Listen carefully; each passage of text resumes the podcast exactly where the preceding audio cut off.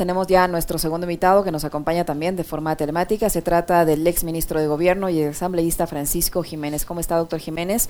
Qué gusto saludarle. Buenos días, bienvenido. Le acompañamos a Alexis Moncayo, quien le habla, Licenia Espinel. Usted eh, estuvo acompañando en su última, en, hace unas pocas semanas, al Gobierno Nacional en la cartera precisamente de Gobierno, que hoy está al mando del eh, doctor Henry Cucalón.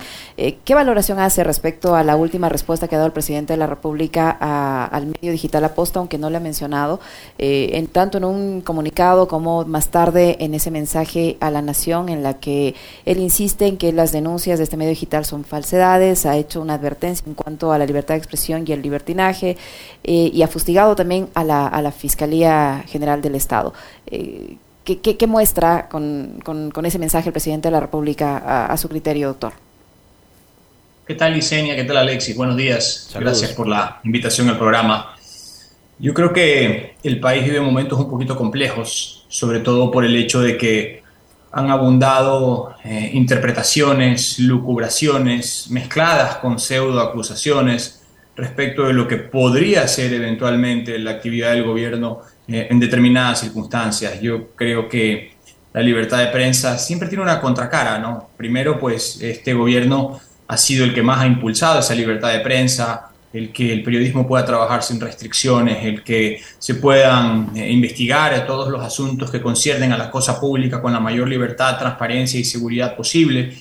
Y creo que eso se ha venido cumpliendo, pero eso también tiene una contracara. La contracara es que las cosas se hagan con la mayor razonabilidad, objetividad y, si se quiere, seriedad.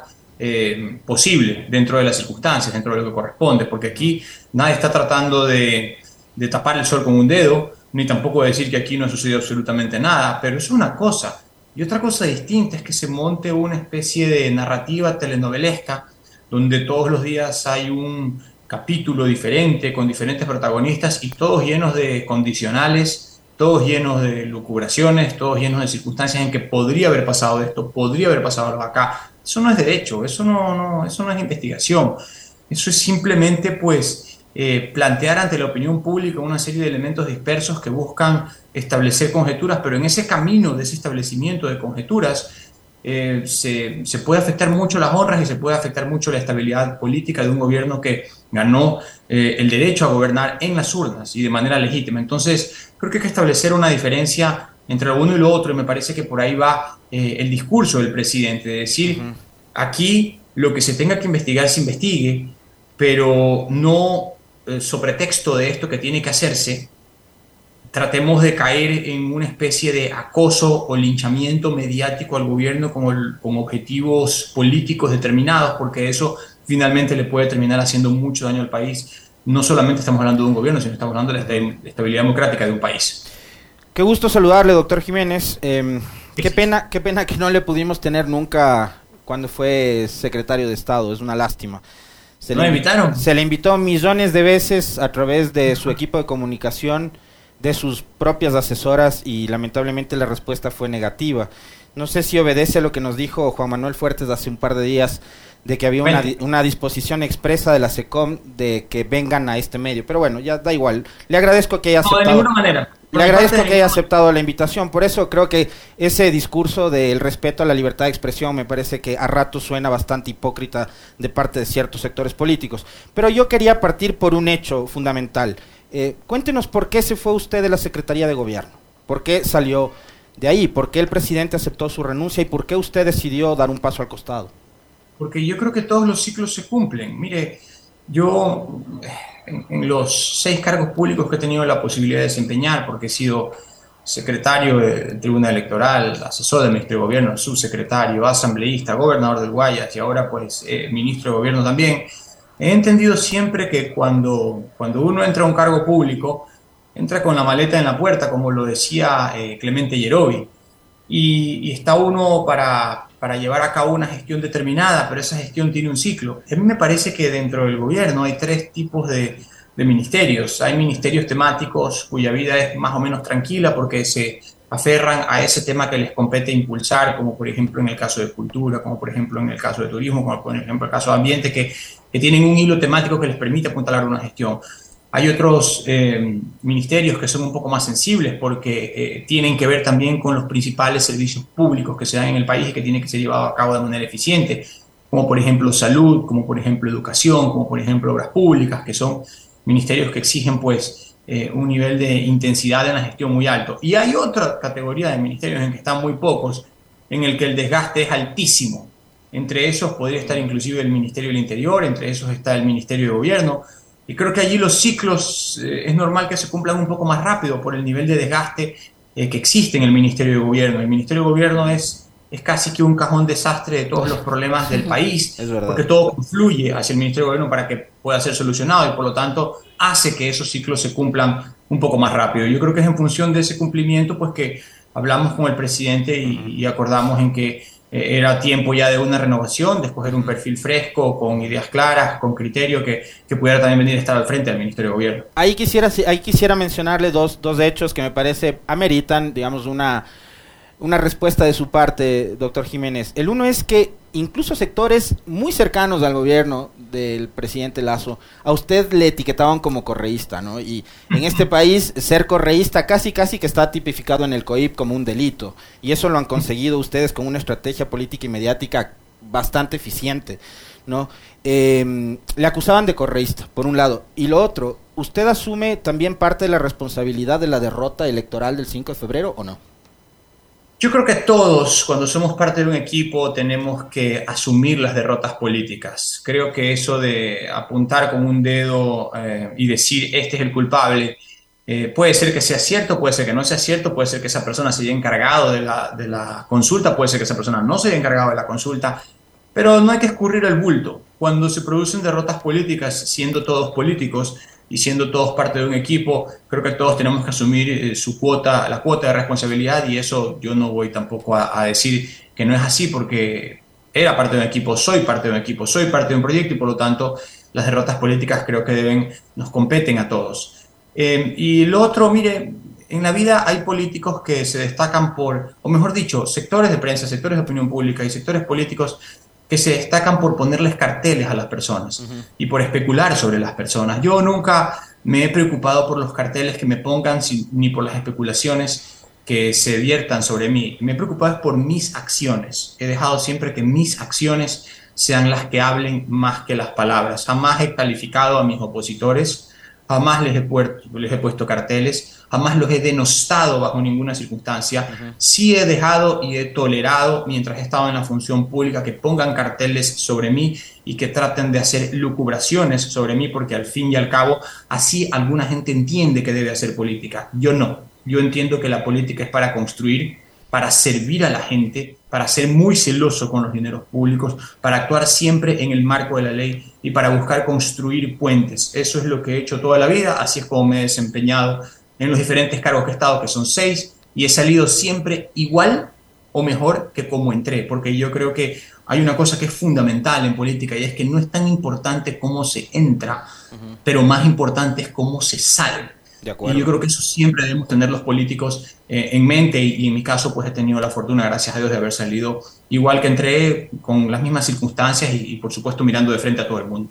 Doctor Jiménez, tras el resultado electoral eh, en las seccionales, en la consulta popular, tras esta crisis que está viviendo el gobierno por, por esta, acosado por estas denuncias, eh, ¿qué futuro le ve usted a los diálogos con, con la CONAI, con el movimiento indígena? Ya habían algunos eh, inconvenientes en el transcurso de, de, estas mesas de seguimiento, de la concreción de estos acuerdos, y usted fue parte importante en estos acuerdos, en este proceso como tal. ¿Qué futuro le ve a eso?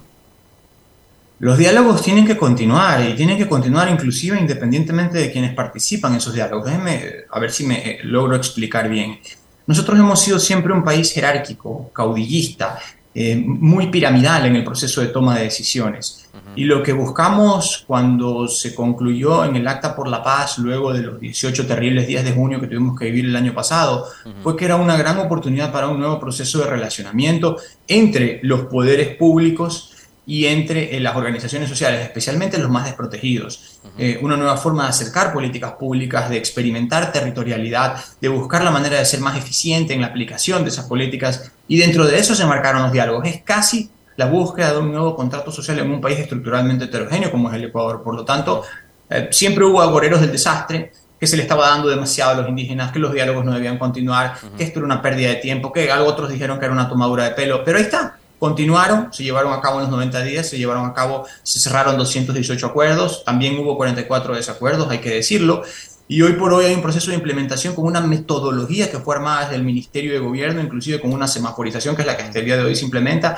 Y claro, seguirán habiendo detractores en uno u otro sentido, pero esto es como, ¿cómo le puedo decir?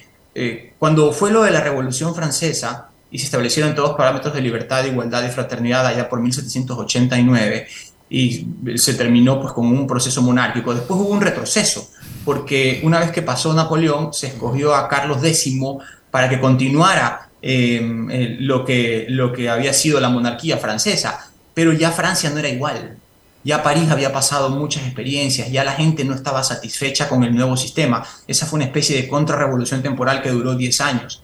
Y luego el proceso republicano en el que hoy sigue inmerso la República Francesa, después pues con la Quinta República por supuesto continuó. Yo creo que hoy, guardando un poco las diferencias y la rimbombancia y la pompa, creo que estamos en un proceso que para mí es irreversible, un nuevo proceso de relacionamiento entre organizaciones sociales y poder público. Quien no lo quiera entender y afecte los diálogos, lo único que va a hacer es traer caos e inestabilidad al país y eventualmente violencia. Pero para estando, mí, estando de acuerdo con usted en el principio, estoy de acuerdo con usted en el principio, eh, doctor Jiménez, pero ahí sí me surge una pregunta que es, que es elemental, es fundamental, y la hemos conversado con, con Leonidas Diza en este espacio. Lamentablemente, insisto, con usted como ministro no, porque nunca nos aceptó la entrevista, pero ¿por qué el presidente Lazo no se sentó a dialogar con Isa? Uno. Y dos, ¿por qué detuvieron a Isa el primer día de la protesta, lo cual hizo que se incendie todavía más esa explosión social? ¿Y por, qué, ¿y, por qué ¿Y por qué les acusaron de, de, de, ser financiados por el narcotráfico? ¿Tuvieron pruebas finalmente de que el narcotráfico financió la protesta? Son tres preguntas. Por favor. La primera, porque tenía un ministro de gobierno que, cuya obligación era dar la cara. Yo, el ministro de gobierno, me competía a mí.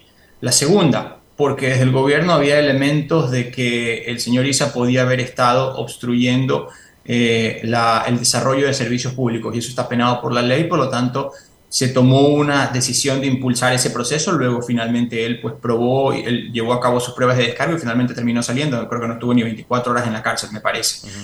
Y la tercera, yo al comienzo de esta, al comienzo de esta entrevista le dije que creo que las adjetivaciones son siempre un inconveniente porque terminan regresando y creo que bajo esas circunstancias solo el tiempo dirá quién hizo qué, bajo qué circunstancias y no quiero adelantar criterio ahí porque eso debe establecerlo la ley.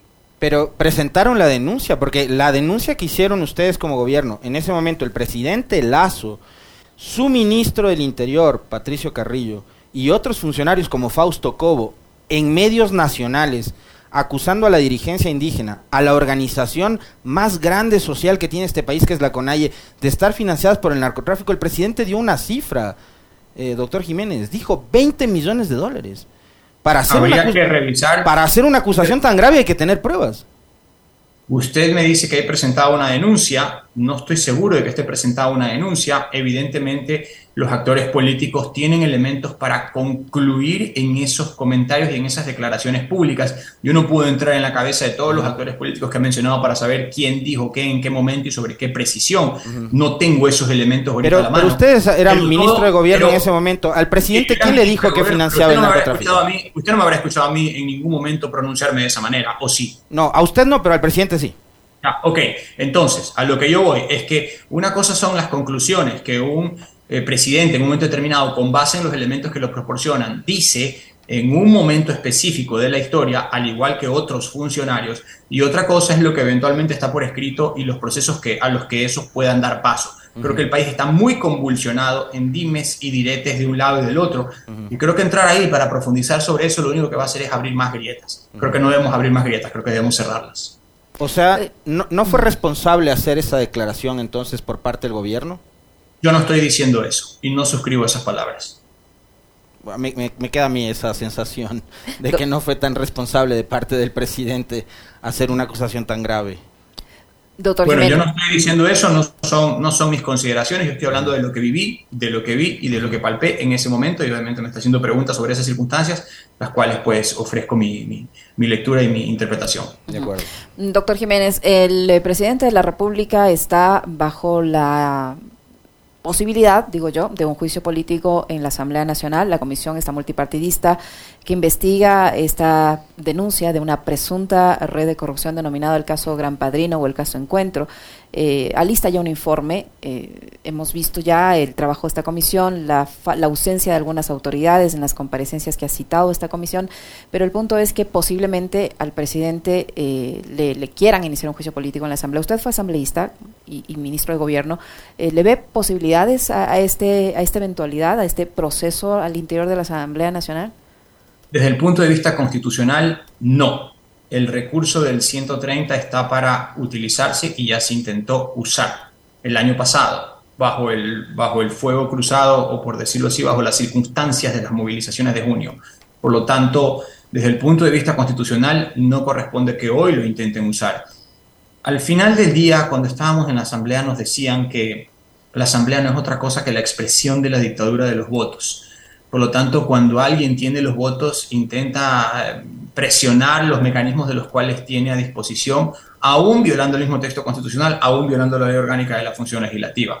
Esto esperamos que no sea lo que pase, porque creo que eso no le hace bien al país. Yo creo que la clase política, eh, todos, y no me excluyo, debemos hacer un esfuerzo por actuar conforme a la ley, porque al final eh, cada quien tendrá sus empatías y antipatías respecto de procesos políticos que los enmarca bajo discursos políticos pero el texto de la ley, el texto de la Constitución es uno solo y ese ya fue usado el año pasado. Esperemos que hoy no fuercen los mecanismos en tiempos, en criterios, en discurso para poder eh, llevar a cabo un proceso que solamente redundaría en la inestabilidad política para el país. Doctor, usted más que cualquiera de nosotros eh, habrá revisado la carta que escribió Pipo Lazo, el ex secretario de Comunicación, y las entrevistas que ha dado en las que se ha referido a la relación con usted. Ha dicho que el equipo, empezando por el propio presidente, eh, es un equipo lleno de... Y usted, yo, yo, estoy de acuerdo con usted en el tema de no adjetivar, pero el señor ha dicho que está lleno de gente vanidosa, arrogante y prepotente. No habla de un episodio del tema de los logos, de que Iván Correa le decía,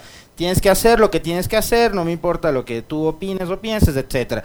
Y que usted llegó en alguna de esas reuniones igual, ¿no? Con una actitud de prepotencia, diciendo de aquí nos vamos, ganamos la consulta y triunfalistas nos vamos por la reelección del presidente Lazo y tal. Eh, ¿Qué respuesta le da a todas estas, a estos dimes y diretes como usted los ha calificado de Pipo Lazo? Mire, alguna vez un amigo me dijo que, tuvo una novia que era tóxica y luego cuando terminaron, pues ella se fue despotricando contra él y dijo, cuando, mientras iban juntos estaban agarrados de la mano y luego cuando ya terminaron, pues ella se fue despotricando y dijeron, dijo que era lo peor. era él. Ah, entonces, yo no quiero, se ve, yo no quiero eh, entrar a ese mismo juego de las adjetivaciones. Yo por él tengo un muy buen concepto. él fue un profesional que trató, como todos, de dar lo mejor de él cuando, cuando estuvo en su momento. Lástima que estuvo poco tiempo.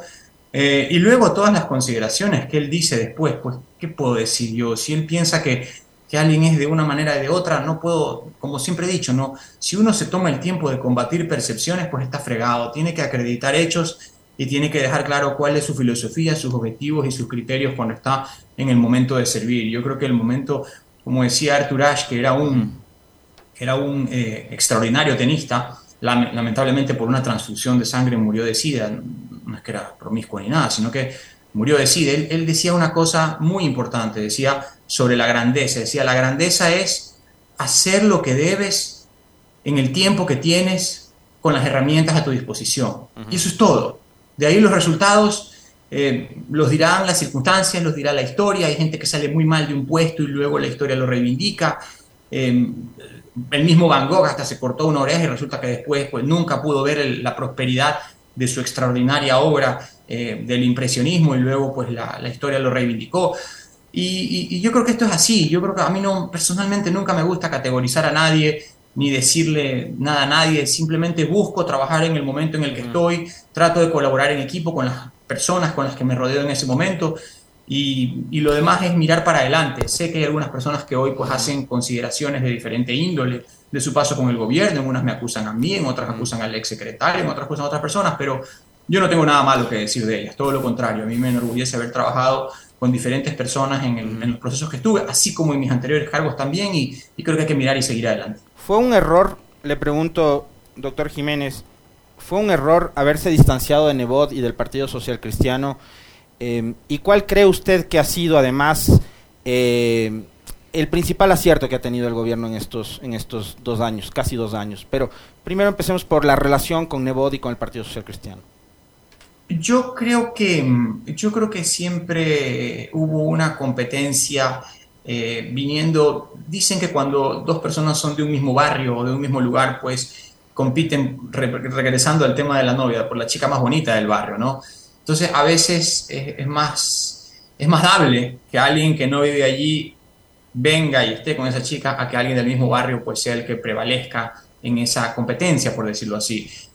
Y, lo que estoy tratando de decir es que probablemente la, presidencia es un gran espacio donde se puede servir, es un gran espacio donde se puede estar. No quiero conjeturar demasiado, pero hay mucha relación entre ellos de hace mucho tiempo, de 20 o 30 años, que luego pueden terminar eh, haciendo que sus criterios sean más personalizados que políticos. Y, no, quiero, no quiero tampoco entrar a, a ser demasiado de psicólogo ni de sociólogo, pero hay, yo creo que en un momento determinado, pues eh, habiendo llegado a la presidencia, hubo una plataforma que se le propuso, una plataforma de acuerdos que se le propuso al presidente, que en un momento determinado se decidió que iba a contrasentido de lo que el electorado esperaba de nosotros y de la forma en que habíamos llegado. Y creo que al final eso es lo que termina inclinando la balanza en un costado o en otro. Como digo, cada organización política tiene derecho a defender sus objetivos y no por eso son necesariamente malos, son, son sus objetivos y punto. Pero eh, cuando tú llegas a un espacio eh, a partir de determinados parámetros y, determinados objetivos que planteas, y, luego te ofrecen una plataforma que si bien es cierto por un lado eh, tiene garantías de gobernabilidad, pero por otro lado va a contracorriente de lo que la gente votó o esperó, entonces hay que tomar una decisión. en uno u otro sentido siempre hay que pagar un precio, siempre, porque la política nunca va nunca hay decisiones inocuas, todas las decisiones tienen una connotación. Y creo que eso fue lo que pasó en un momento determinado, de ahí las cosas se han engranado de otra manera, han, girado de otra manera y se ha adquirido otras connotaciones que ya pues yo no tengo por qué entrar allí, pero en lo que tiene que ver con el aspecto político, me parece que eso fue lo que en un momento incidió en que no exista ese acuerdo pues, con el Partido Social Cristiano y también con UNES, que en ese momento era como estaba planteado el asunto. Eh, doctor Jiménez, en estas últimas semanas se ha generado una polémica entre el presidente de la República y en la función judicial y la Fiscalía por la liberación ya concreta de este señor Junior Roldán, considerado como uno de los cabecillas de los choneros, que finalmente ayer salió en libertad, favorecido por un recurso legal.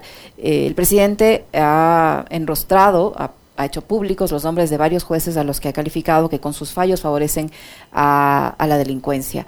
Se está enfrentando ahora también contra la Fiscalía General del Estado, pero para que este, este, los jueces hayan decidido finalmente darle, concederle este recurso al señor Roldán, hay una serie de pasos previos, entre ellos informes de instituciones que dependen del propio gobierno. Me refiero al SNAI. O sea, hasta qué punto se puede entender este ataque hacia los jueces, este enfrentamiento con la Fiscalía, el resultado de que hayan liberado a este señor eh, integrante de los choneros cuando desde el mismo, eh, desde las mismas instituciones estatales se dan los informes favorables? Bueno, el tema de la inseguridad es un asunto muy, muy complejo. Nosotros, eh, cuando asumimos el gobierno, eh, hicimos, por decirlo así, un levantamiento de inventario de cómo estaba la institucionalidad de las Fuerzas Armadas, de la policía, de la coordinación entre las diferentes instituciones y había muchas deficiencias, muchas. era casi un queso gruyere que era el que estaba permitiendo que sucedan muchas cosas en materia de inseguridad dentro del país y muy graves. Eh, y había que, había que tomar el toro por los cuernos, ¿no? Por eso se empezó por repotenciar eh, a la policía y a las Fuerzas Armadas, de poder establecer eh, de qué manera había que fortalecer la institucionalidad, de buscar la manera de establecer convenios con otros países como, como Estados Unidos, como Colombia, como el mismo Israel, para traer equipamiento. Y dentro de eso también se estableció que había que tener las mejores relaciones posibles con las diferentes instancias de la Administración de Justicia. Pero esto es un tema de, colaboración, pero no de interdependencia, porque al fin y al cabo eh, cada quien funciona con, en el marco eh, de la independencia de funciones, que es la que nos plantea la Constitución. Y en ese aspecto y en ese panorama, pues la relación no ha sido sencilla, no ha sido sencilla. Eh, debo decir que jueces malos hay en todos lados, así como abogados malos hay en todos lados, como puede haber médicos malos en todos lados, pero cuando se identifican variables en el procesamiento de los delincuentes más peligrosos, más avesados, que son los que terminan afectando en su conjunto la problemática de seguridad en un país, entonces toca intervenir, que fue lo que decidió en su momento el presidente. Y dentro de esa intervención, sin duda eh, un poco más presente y un poco más fuerte, con las diferentes instituciones de justicia, pues se han producido eh, discusiones, se han producido eh, discrepancias, con diferentes instituciones y la Fiscalía es una institución clave en la lucha contra la inseguridad, clave, porque es el abogado acusador del Estado. Cuando la Fiscalía eh, no acusa, es un problema. Cuando tiene déficit de fiscales, es un problema. Cuando procesa los conflictos eh, de cierta manera que, que, a lo mejor no empata con la opinión que pueda tener el, Poder Ejecutivo, sin intervenir me refiero, sin intervenir, pero la opinión que pueda tener el Ejecutivo, también se producen esos desencuentros. Entonces, Creo que un poco de eso hemos vivido. Yo creo que es producto, yo no voy a decir aquí que una institución está eh, por encima de la otra en términos de que tiene todas las respuestas posibles, sino que hay una visión por parte del Ejecutivo de combate a la inseguridad que está buscando implementar y dentro de esa visión eh, hay complejidades en la relación con la Fiscalía. El mismo, por ejemplo, la misma denominación del de, famoso caso encuentro, que, que fue categorizado por la posta como gran padrino. ¿Era necesario ponerle caso encuentro? Era absolutamente indispensable ponerle caso encuentro, jugar con el eslogan que había utilizado el gobierno del gobierno del encuentro. No había, no es la lengua, la lengua castellana suficientemente enriquecida y suficientemente eh, fecunda para poder poner cualquier otro nombre que no sea necesariamente caso encuentro. Eso eh, obviamente que causó muchísimo malestar dentro del gobierno, porque no era necesario. Uno, uno no agrede cuando no es absolutamente necesario. Entonces, en esas sutilezas, que son probablemente cosas menores, eh, también hubo desencuentros, por decirlo así. Y yo creo que hay que buscar la manera de colaborar con las diferentes instituciones porque independencia no es indiferencia. Y hoy, en materia de inseguridad, se necesita un trabajo donde todas y cada una de las instituciones, inclusive las públicas, así como las privadas, puedan estar involucradas. Volviendo nuevamente al tema político eh, y al escenario del 5 de febrero, doctor Jiménez, eh, a la interna, más allá del resultado adverso que obtuvieron en la consulta popular, el que la Revolución Ciudadana haya ganado Pichincha y Quito, que hayan ganado Manabí, que hayan ganado Azuay, que hayan ganado Guayas y Guayaquil, ¿no? Eh, donde 31 años tuvieron que pasar para que gobierne otra organización política que no sea el Partido Social Cristiano. Habla de un desgaste de una estrategia, que era lincharle, también usted usó esa palabra hace un momento, lincharle permanentemente al correísmo, ¿no? Llamándolos corruptos, narcopolíticos, bueno, les dijeron de todo durante seis años. Em, y resulta que la Revolución Ciudadana recuperó fuerzas. ¿Cómo analizaron y procesaron ese resultado al interno en el gobierno?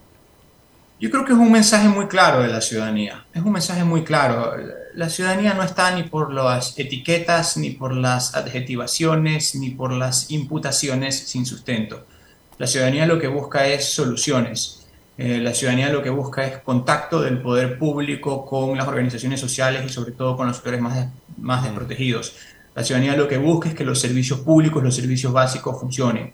La ciudadanía lo que quiere es que nos concentremos en arreglar sus problemas más que estar en una eterna eh, discusión política y pública sobre quién tiene la razón o quién hizo qué cosa. Yo creo que eh, uno tiene que, virar la página y seguir adelante. Mire, yo soy, yo soy un fanático de, de, algunas expresiones que dicen que, bueno, el secreto de la vida es simplemente mantener la bicicleta andando. Y creo que eh, el secreto de la gestión pública es siempre tener la capacidad de resetearse, porque al final del día eh, los, los momentos de elección son como un baño de verdad. Entre elección y elección, mucho se especula y mucho se habla y eventualmente mucho se acusa. Pero la gente va procesando eso, va digiriéndolo, va sacando conclusiones, va experimentando esas palabras en relación con su vida diaria y con los problemas cotidianos que tiene que afrontar. Y al final, cuando hay otro nuevo periodo de elecciones, saca conclusión de todo aquello que vivió y vota.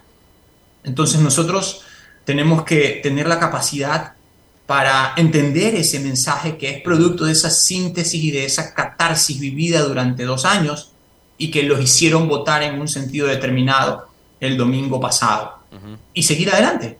No nos olvidemos que en la elección presidencial nadie pensaba que el movimiento, nuestro movimiento creo, iba a ganar. Fue una remontada peor que la del Salmón de 32 puntos que se produjo en circunstancias excepcionales dentro del país, pero eso ya pasó. Y ya pasaron dos años y la gente dijo, bueno, ahora me voy a pronunciar por esta tesis porque en función de todo lo que he oído, visto y experimentado, así es como quiero votar ahora.